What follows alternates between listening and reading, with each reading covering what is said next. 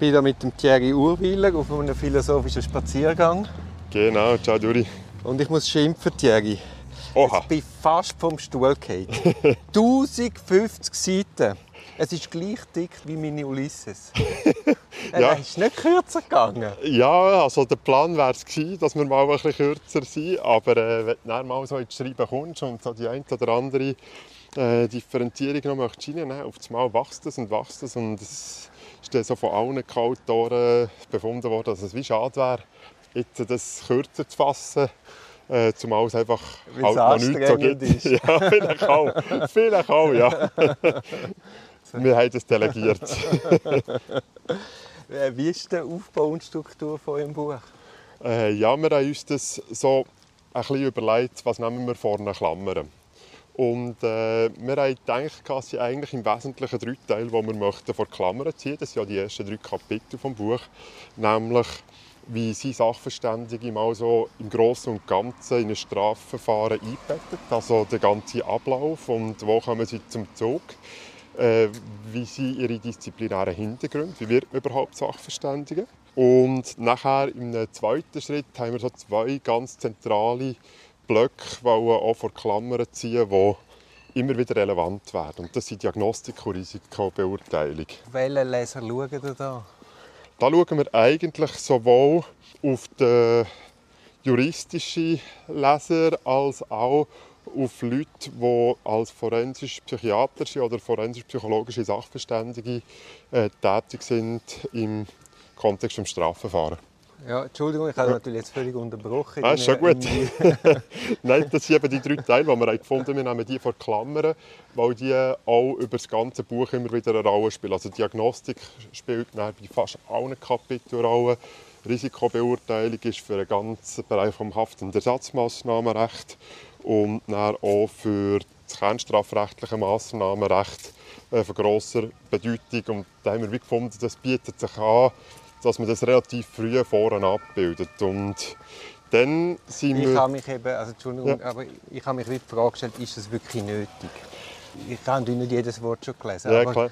Und, aber nachher habe ich dann gemerkt, das ist ja dann schon, auch wenn man es, man kann es kurz antippen, man muss es dann nicht im Detail lesen, aber in den hinteren Kapiteln, wenn dann irgendeine Frage auftaucht, kann man wieder vorsteigen. Genau, genau. Also wir haben ja gedacht, das ist dann jetzt auch mit Blick auf die Zeitenlänge der, der Mindestteil an Service, den man muss bieten muss, dass man mit äh, Verweis schafft, äh, wo man dann auch relativ schnell kann hin und her springen kann. Wie du ja insofern implizit zu Recht sagst, äh, das ist jetzt kaum ein Buch, das von A bis Z einfach gerade durchliest, sonst bist du einfach äh, eine Woche oder so abgezügelt. Und wir versuchen das insofern ein bisschen so zu lösen, dass wir mit buchinternen Verweisen arbeiten, um die Leserführung ein bisschen zu erleichtern. Ja, und das Buch ist auch so breit. Themenspezifisch wirst du wahrscheinlich hauptsächlich mit dem arbeiten. Ich denke es auch, ja. Also das wird wahrscheinlich der primäre Zugangspunkt sein, dass jemand sagt, hey, jetzt habe ich eine Frage zur Verhandlungsfähigkeit und dann entdeckt er dort noch drei, vier Verweise, die vielleicht für ihn relevant sind und liest sich die Passagen am anderen Ort noch durch. Ich denke, das dürfte der der Hauptfall darstellen. Also ich bin jetzt noch nicht so weit mit dem Buch, aber ich habe es noch gern, weißt, bei so Büchern, dass ich sie auf Papier habe, Ja. einmal so quer durchgehen, ein bisschen auch überhaupt sehen und schmecken, was ist drin, Ja. wo interessiert es mich jetzt gerade, wo nicht. Und dann bist du in der täglichen Arbeit und auf einmal hast du im Hinterkopf, hey, da musst du mal noch in Urwilder steigen oder da findest du vielleicht etwas zu dieser Frage. Und dann arbeite ich gerne mit der digitalen Version, weil dann einfach viel schneller kannst suchen Absolut, ja. Das, also geht mir ähnlich. So für einen ersten Überblick äh, finde ich schon Print eigentlich immer die angenehmere Variante.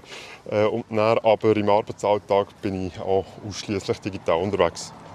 Gut, jetzt zurück zur Struktur. Ich höre jetzt schon den Mönch, der mir wieder sagt, Gott verdammt, tun doch nicht immer unterbrechen. lass, die Leute ausreden. Das ist kein Problem, weil jetzt sind wir ja wie noch vor der Klammer und jetzt äh, können wir so ein bisschen in die zwei unterschiedlichen Abschnitte hineingehen. Also wir haben, dann so wie gesagt, welche Fragen stell- stellen sich mal noch im Verlauf des Strafverfahrens. Das ist äh, zum einen mal die Verhandlungsfähigkeit, die wir anschauen, dann aber auch die zwei grossen Fragen von der Schuldfähigkeit und der Massnahmenindikation, die wir äh, en Detail ausführen, sowohl juristisch wie auch forensisch-psychiatrisch.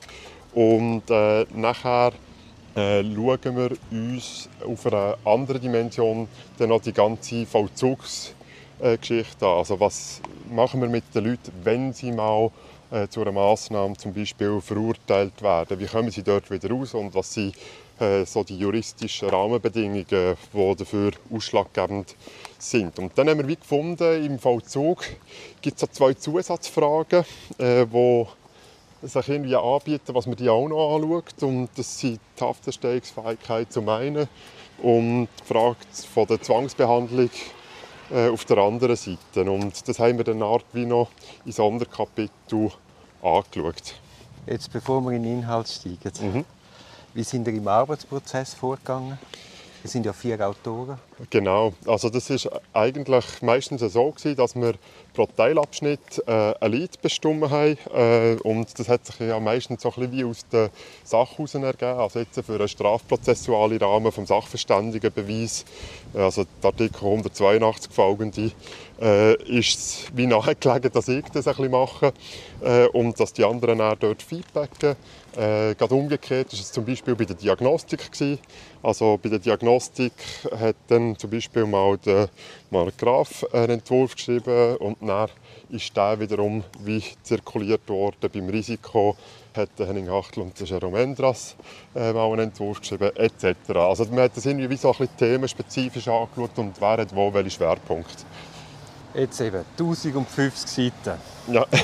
ich kann mit dir heute nur über Prävention und Risikoeinschätzung reden. Ja. Weiter bin ich noch nicht.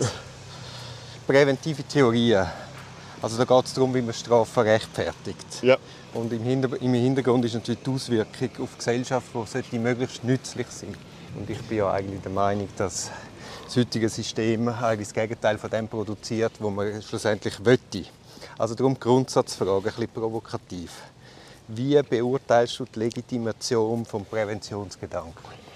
Also so im Grundsatz, wenn man mal jetzt äh, ohne Vorinformation auf die Frage hingeht, dann kommt man ja zum Schluss kommen, ja, das, das ist ja eigentlich so wie äh, self-evident. Also das ist ja etwas Gutes. Wir wollen ja nicht, dass es neue Straftaten gibt und äh, dementsprechend kann man relativ schnell zum Schluss kommen, dass die Legitimation von einem Präventionsrecht äh, unproblematisch ist, äh, weil das ein äh, grundsätzlich zu befürwortender Gedanke ist. Aber damit das jetzt äh, kann eingelöst werden ähm, müsste man ja, damit man eben ausreichend legitimiert ist, auch mit hinreichender Bestimmtheit voraussagen oder respektive einschätzen können, welche Personen überhaupt ein erhöhtes Rückfallrisiko haben, für welche Straftaten und bei wem man mit welchen Interventionen wie erfolgreich kann das Rückfallrisiko senken. Und Eben, wenn das, also, ja, nein, wenn das nicht hast, dann kennt natürlich das Präventionsinteresse überhaupt keine Schranken mehr.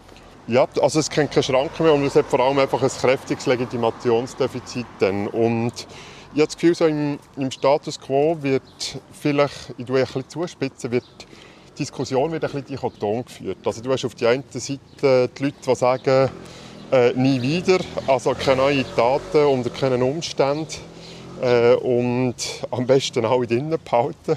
Und dann hast du auf der anderen Seite äh, die Leute, die schon fast mit einem äh, naiven Freiheitsverständnis operieren und sagen, ja, das ist eh alles Hokuspokus, was man da macht im Rahmen der Risikobeurteilung. Und die Wahrheit ist wie so oft ein bisschen zwischen diesen Extrempolen. Und manchmal geht es fast ein bisschen vergessen, die differenziert darzustellen. Und das haben wir versucht, in diesem äh, in diesen Abschnitt, die sich mit dem ein bisschen zu machen. Und was ist kurz zusammengefasst deine Beurteilung? Äh, die Beurteilung ist die, dass wir zwar ein paar Ansätze haben, die in einem bestimmten Rahmen erlauben, äh, Personen mal können, zumindest in sehr, sehr groben Raster ein bisschen äh, zuteilen, ob sie eher ein erhöhtes oder eher ein niedriges Risikopotenzial haben. Ich glaube, so weit ist wahrscheinlich die Befundlage die. Allerdings muss man sagen, bestehen gleichzeitig sehr, sehr viele Unsicherheiten. Also Unsicherheiten, die zum Beispiel die Frage befassen, ja, welche Daten drohen von diesen Personen, Unsicherheiten schon nur mit Blick auf, ja, wie stabil sind überhaupt die Rückfallraten, die in so Instrumenten kommuniziert werden. Ähm, Und dann geht es natürlich noch weiter. Wie kommunizieren wir überhaupt die Risiken? Was verstehen wir Juristen darunter etc. Da sind wir noch in ganz vielen Bereichen in Anfängen oder zumindest an Orten, äh, die noch nicht befriedigend sind. Und ja, das, das ist für so ein Präventionsrecht, wie wir es kennen, natürlich hochproblematisch, weil äh, durch das... Du musst, glaube schnell warten, ja. es fährt da...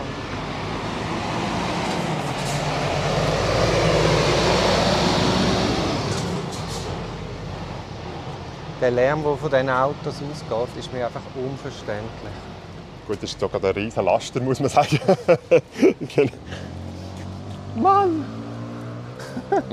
Man hört es eben nur so aktiv, wenn man gerade eben zum Beispiel im Podcast ist. das ist ja so, sonst nimmt man es einfach so passiv zur Kenntnis. Ja, ja. Weißt du noch, wo du warst? Ja, so plus, minus. Also, ich, ich glaube, das Problem ist, dass wir heute wahrscheinlich einen größeren Teil äh, von den Akteuren im Kontext des Strafrechts haben, die denken, äh, das, was wir hier machen, ist alles schon tiptop evidenzbasiert und eigentlich... Denkt das jemand? Also ich glaube, es gibt durchaus Leute, die viel Vertrauen äh, in das Ganze legen. Und ich glaube, ein gewisses Vertrauen ist gerechtfertigt durch den Befund, den man hat. Allerdings nicht in dem Ausmaß, was zum Teil an den Tag gelegt wird. Aber dann ganz konkret, wo sind die Grenzen? Welche Grenzen jetzt konkret?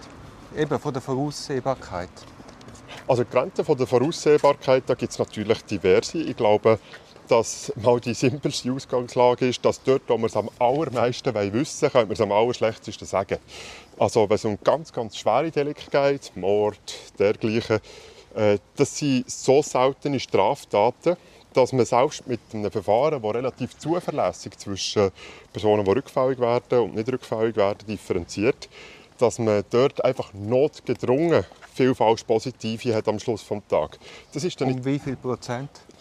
Das kommt darauf an, was die Basisrate ist. Also das kann ich jetzt nicht generell abstrakt bestimmen, weil das kommt ja darauf an, ab welcher Ausprägung auf einem Instrument sagen wir, jemand ist genug gefährlich, dass man dürfen drinnen behalten. Gut, das, das ist wiederum... schon wieder eine Frage, die du überhaupt nicht kannst beantworten kannst. Ich habe letztens in einem Urteil gesehen, irgendwie eine Rückfallgefahr 54,632 Prozent. Das ist noch so absurd. Das Gericht ganz beeindruckt. Ah, 54,23, die können das ganz genau sagen. Aber okay, 54 Prozent. Ja. Zu was legitimiert 54 Prozent? Und das ist äh, eigentlich eine gesellschaftliche Frage und keine empirische, oder? Ja, ja. Äh, und dort müsste man äh, wie sagen, äh, da, da, ist die letzte Verantwortung beim Gericht und vielleicht haben wir dort eine Tendenz, dass... Ja, aber ist es beim Gericht? Ich glaube, es wäre es. es ist, faktisch ist es beim Gericht, aber... Ja. ja. also ich weiß schon, was du meinst. Man kann die darüber hinausgehende Frage stellen, wäre es nicht sinnvoll, was die Frage vom äh, Gesetzgeber noch einmal ja, kritisch angeschaut ja. wird, oder? Also das denke ich absolut. Und dann aber jetzt äh, mal, wenn man den Rechtsrahmen, der gilt als Ausgangspunkt ja, dann, glaube, dann bleibt es einfach am Schluss dort hängen. Ja. Äh, kannst du sagen, was die häufigsten methodischen Fehler sind im Kontext von einer Risikobegutachtung? Hm. Also ich, ich, glaube, ein Fehler, den man sicher häufiger sieht, ist so ein bisschen Frage von, sind die Verfahren, die beizogen worden sind, überhaupt für die konkrete Person ausreichend validiert? Also das heißt, ist genügend an solchen Personen, respektive Personengruppen untersucht worden, äh, ob das Instrument kann differenzieren zwischen Personen mit eher höherem oder eher niedrigerem Rückfallrisiko. Äh, ähm, das ist sicher mal das eine. Und das andere, wo, wo ich auch relativ häufig habe gesehen habe, ist zum Beispiel äh, nachher die Begründungsdichte äh, von solchen Verfahren. Also wenn nicht die sachverständige Person in so ein Risikobeurteilungsinstrument verwendet, dann müsste sie ja nach bundesgerichtlicher Praxis immer schön sagen, ja, wie ist das Merkmal definiert, an welchen Sachverhalt knüpft es an, um es als vorliegend äh, anschauen oder nicht. Und das müsste relativ umfassend beschrieben werden. Und wenn ich so ein bisschen in die Gutachten hineingeschaut habe, äh, von den letzten paar Jahren, und wir hatten dort so ein Massnahmenvergleichsprojekt, gehabt, wo wir die Gelegenheit hatten, in rund 350 Fällen, also ich habe nicht jeden selber angeschaut, aber wahrscheinlich so über, über einen Schnitt so 120, 130 Fälle angeschaut, würde ich sagen, ist das eine der am häufigsten verletzten Vorschriften. Also es wird sehr summarisch begründet. Wenn man ein, zwei Sätze pro Item hat, dann kann man dankbar sein. Bei einzelnen Items kann man das ja noch gelten. Also zum Beispiel äh, bei einem V-Rack hast du jetzt äh, bis zum 16. Lebensjahr äh, quasi im Haushalt der Eltern gelebt oder nicht. Das, das, da brauchst du jetzt nicht mega viel zu begründen, aber äh, dass es auch um weichere Sachen geht, wie vorschulische Probleme und so, dort möchtest du schon ein bisschen mehr Fleisch an Knochen haben, um zu sagen, ist das Item jetzt bejahen oder nicht. Ja, ich finde es immer wieder krass, wie wenig bewusst sich dem sind.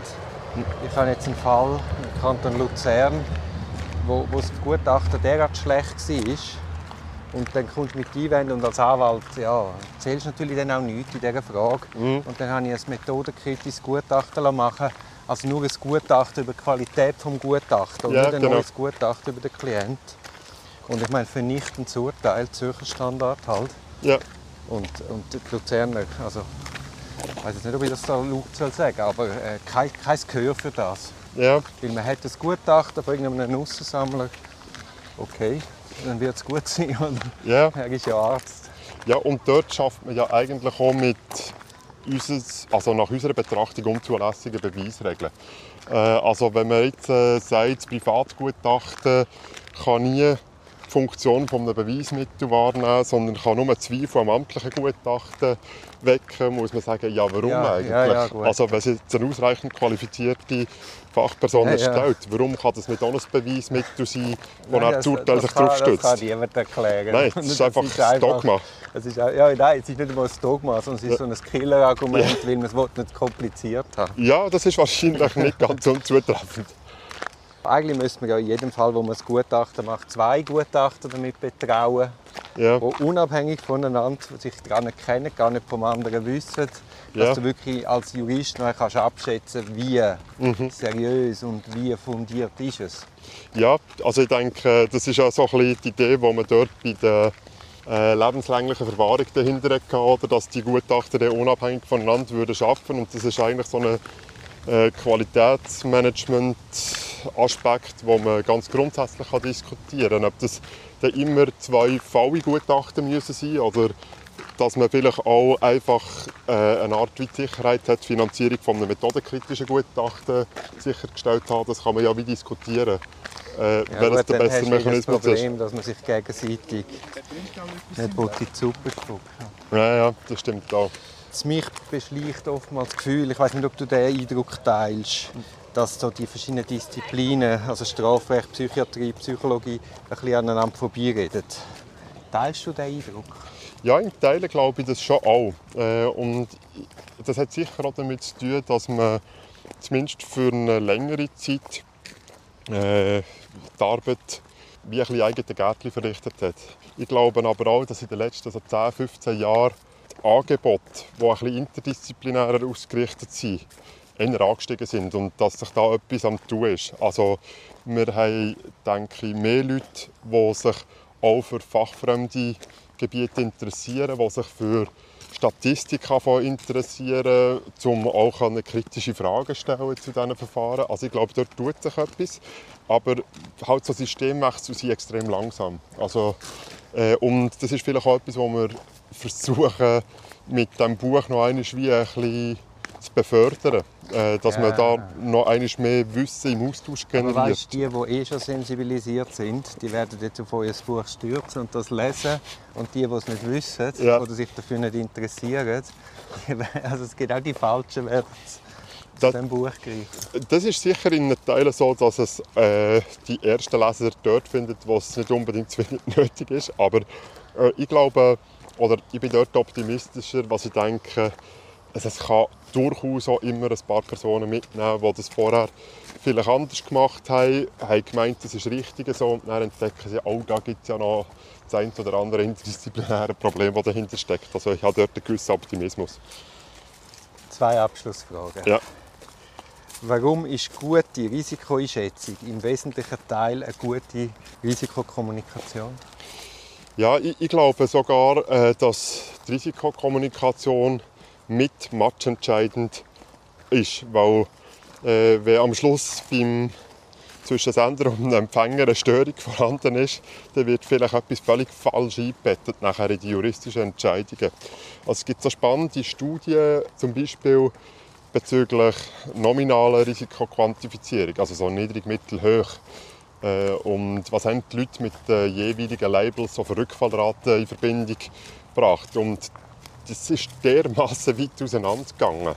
Also wir hatten Leute, die bei Mittel irgendwie Spannen von 30 bis 85 Prozent haben angegeben. Und wenn die Verständnis so weit auseinandergehen, dann hilft es einer objektivierten Entscheidpraxis auf gar keinen Fall. Und nachher, glaube ich, ist es wie gut, wenn man zum einen mal weiß, was gibt es überhaupt für Risikokommunikationsformate und was sind die Vor- und Nachteile von denen. Weil es gibt kein einziges Format, also quantitativ ist auch nicht ohne Problem. Äh, und dann eben das Nominale, das wir jetzt gerade gesagt haben, hat auch seine Schwierigkeiten, die alle Bedürfnisse abdeckt. Und dem müssen sich die Leute wie bewusst sein. Äh, und dann glaube ich auch, werden sie in eine Lage versetzt, um nochmal kritischer nachzufragen. So, wie hast du jetzt das Aber genau weißt, gemeint? Sie fragen ja gar nicht nach. Das ist Ja. auch so ein Unding. Sie haben es hier auf dem Papier Mhm. und ich habe es schon wiederholt erlebt, dass wenn ein Gutachter vor Gericht auftritt, Ja. du kommst ja dann äh, äh, ein Gespür ja auch für die Person, der Ja. gut, er ist ja nicht einfach gut, weil er Gutachter ist. Und meistens ist dann alles, nachdem es mündlich noch Fragen beantwortet, halt auch von der Verteidigung, Ja. das mag nicht ganz angenehm sein, aber je, je nachdem, wie kompetent er ist, Ja. hast du noch ein viel klares Gefühl, was, was jetzt da angezeigt ist. Ah, ganz klar. Und ich meine, gerade bei diesem Thema, äh, da rennst du bei mir eine offene Türe. Also ich glaube, Mündlichkeit ist mitunter einer der entscheidenden Faktoren, damit das Zeug auch verstanden wird. Also ich glaube, es ist schlichtweg eine Illusion zu glauben, dass es im Schnitt umfassend verstanden wird, was da in der Schriftlichkeit äh, an die Verfahrensleitung und an die anderen Parteien kommuniziert wird. Und das kann man der Mündlichkeit viel klarer herstellen, was eigentlich gemeint ist mit äh, Ausführungen zum Risiko, zur Beantwortbarkeit etc. einem Gutachten. Letzte Frage. Was bringt die Zukunft? Also ich glaube, in der Zukunft werden wir noch sehr viel mehr äh, Entwicklungen sehen von Risikobeurteilungsverfahren, die vielleicht auch noch neurobiologischen Zugang haben. Ähm, ich glaube, das ist eine der Zugänge, die im Status quo noch ganz wenig abgebildet ist im Strafverfahrensrecht. In diesem Zusammenhang werden wir auch müssen kritisch diskutieren, ob und in welchem Rahmen wir das aus juristischen Gründen wollen zulassen. Also das eine ist ja die Frage der Zuverlässigkeit, das ist das Ja, eine. ja, das müssen wir jetzt mal abwarten. Aber das, müssen wir abwarten, ob das dort kommt. Aber das andere ist auch die Frage, selbst wenn es zuverlässig genug wäre, wenn wir es. Oder gibt es da vielleicht andere ethisch-normative ja. Erwägungen? Aber das hängt wahrscheinlich vom, von den Ergebnissen ab. Wahrscheinlich ja. ja. Das ist eine Frage, die wir jetzt heute nicht können beantworten können. So ist es, da müssen wir ein bisschen abwarten. Ich hoffe, dass das nicht mehr unsere Zeit hält. also Thierry, es war super. gewesen, wie haben wir es genannt? Äh, der philosophische Spaziergang. Es ist ja eher ein psychologisch strafrechtlicher Spaziergang. Genau. Und ich lese gerne weiter. Cool, Melde mich wieder. das ist doch gut.